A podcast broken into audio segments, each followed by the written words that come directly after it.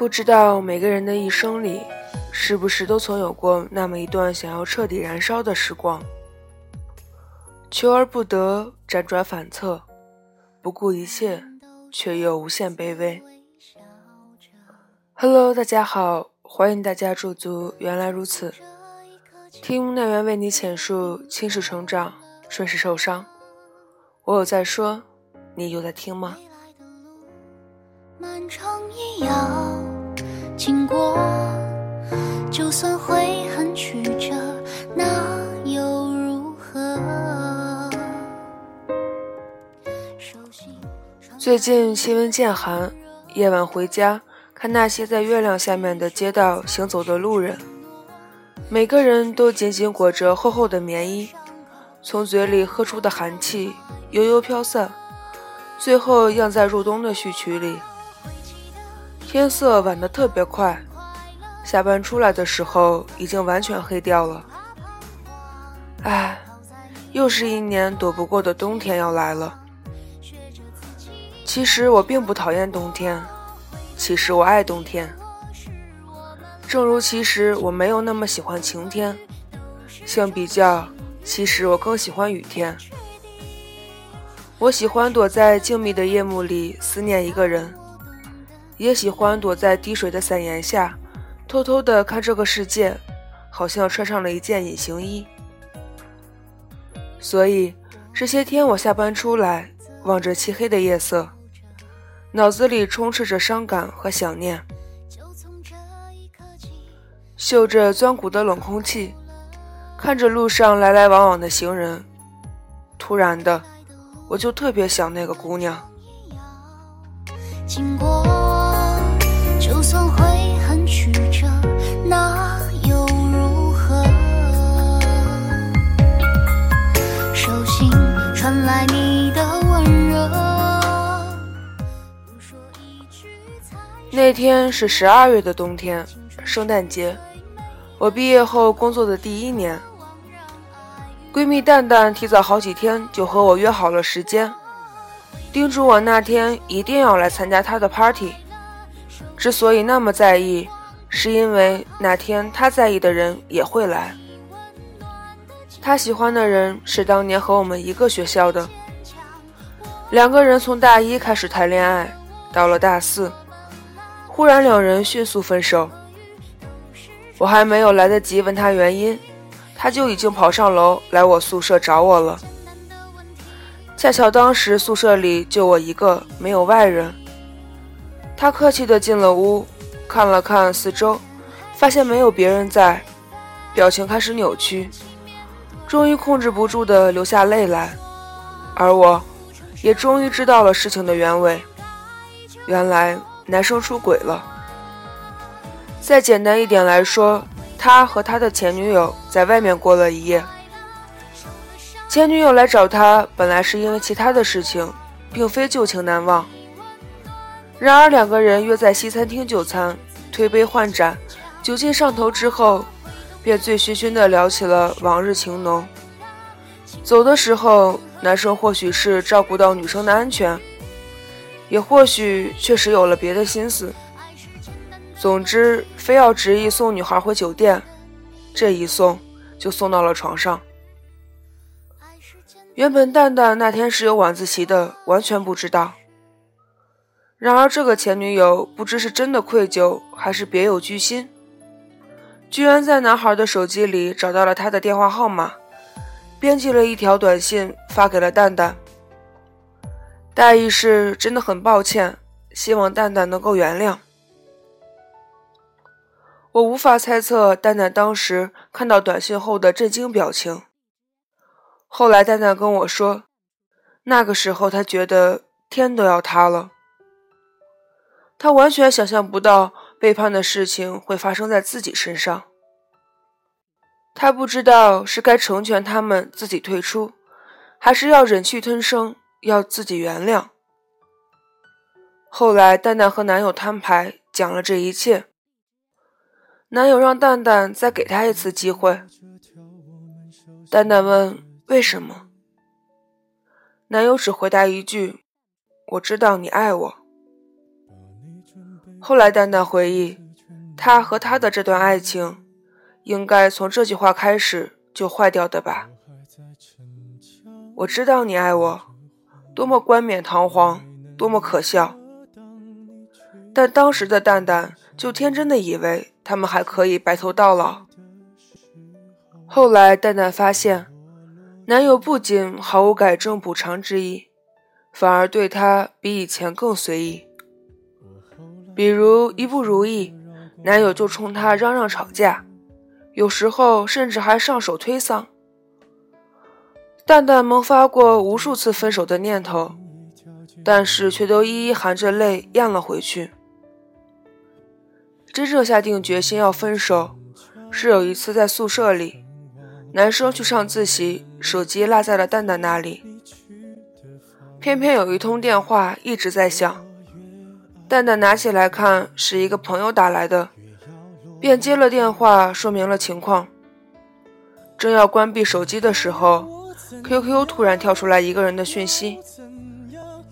蛋蛋好奇，便点开了看，不经意间看到了男友和他的聊天记录。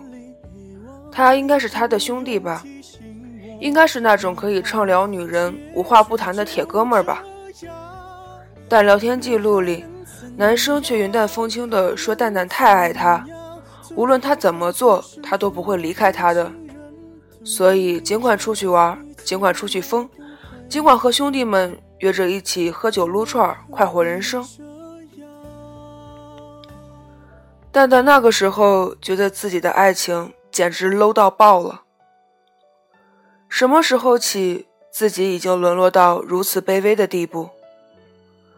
大概是他在他身边卑微的太久了，卑微的像一朵没有骨架的小雏菊，卑微的、孤单的，在别人眼中都有一些高冷了，才知道自己好像自始至终只对他一个人低过头，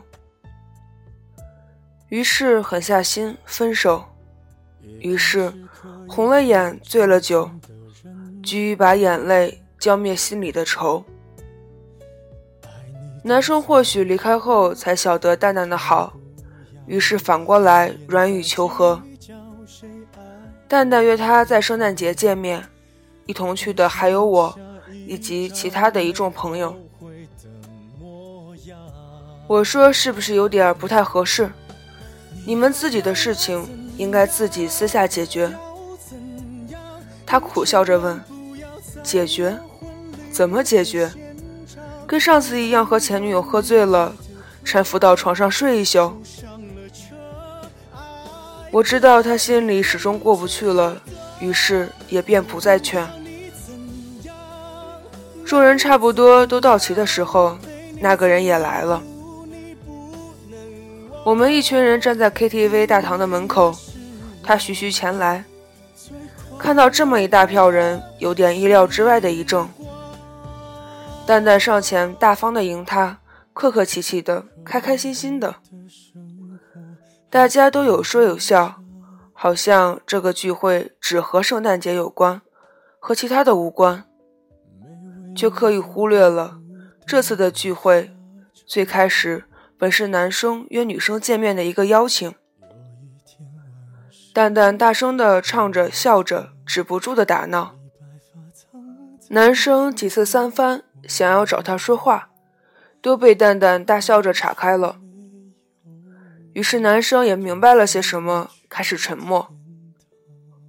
回忆起那年的圣诞节夜晚，我记忆最深的就是蛋蛋爽朗而又寂寞的笑声。到了凌晨两三点，夜已经很深了，其他人都睡了，只剩我、蛋蛋还有他清醒着。他忽然起身说。时间不早了，我明天还有事儿，要不我先回去吧。转过来对我说：“照顾好蛋蛋。”我点了点头，这个你放心，没有人比我对他更好了。他又是一怔，然后穿好衣服走掉了。恰巧包厢里的那一首歌结束了，下一首歌的前奏还未响起，空气里。寂静沉默，现在回想起来，也就是几秒钟的事情，但是在那一刻，我竟觉得有几万光年那样久。蛋蛋说：“你陪我出去走走吧。”外面不知什么时候已经开始飘起了小雪。我们出门，抬头望天，一片片羽毛洋洋洒洒地落下来，落在睫毛上、鼻子尖儿，还有心头里。那晚的夜空黑漆漆的，就像这些天刚入冬，我每天下班时回家抬头望，一样的寒冷，一样的黑暗。隐约间，耳畔有圣诞歌曲在响。街边的商家每块玻璃上都贴了圣诞老人的头像，每一间店里都在播放着铃儿响叮当。哦，对，今天圣诞节呀，今天通宵啊！扑哧一声，打断了我的思绪。我连忙转身看，却发现只有我一个人。蛋蛋呢？再仔细看，他已经跌在草丛里，神色狼狈不堪。我大惊，连忙上前搀扶：“你怎么了？没事吧？”他摆摆手，哈哈大笑。他说：“我醉了呀，醉了，没事儿，你不用管我。”说着说着，呜呜哭了起来。就这样一个漂亮的妙龄姑娘。在一个圣诞节的夜晚，狼狈地跌落在马路牙子旁的草丛里，头发凌乱不堪，神志不清，口齿含糊，一边摆手一边哈哈大笑，看得我差点落泪。多少年后，我再和他讲起来这一幕，他兴致勃勃地问我：“我当时的样子是不是很丑？我真的那样了吗？”我像看外星人一样的看着他，当然，看过了你那一面之后，还能跟你做朋友的我，是不是真爱？但这也是多少年之后的事儿了。蛋蛋用了很久很久，才走出来这段卑微的爱情。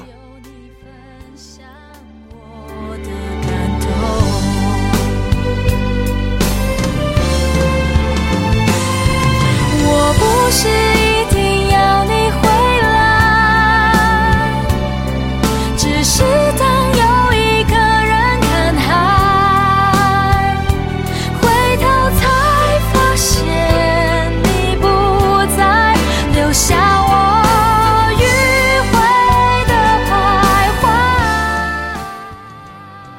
爱情让你变依赖，变成了小小孩，一受伤就会哭得很厉害。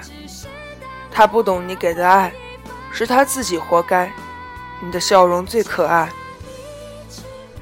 和卑微的那个自己说再见吧，和那个高傲的他 say goodbye 吧。再见，再也不见。从此后，秋云春水，千山暮雪，各自珍重。离开他之后，你会发现，你的双眸不只适合流泪，更适合微笑。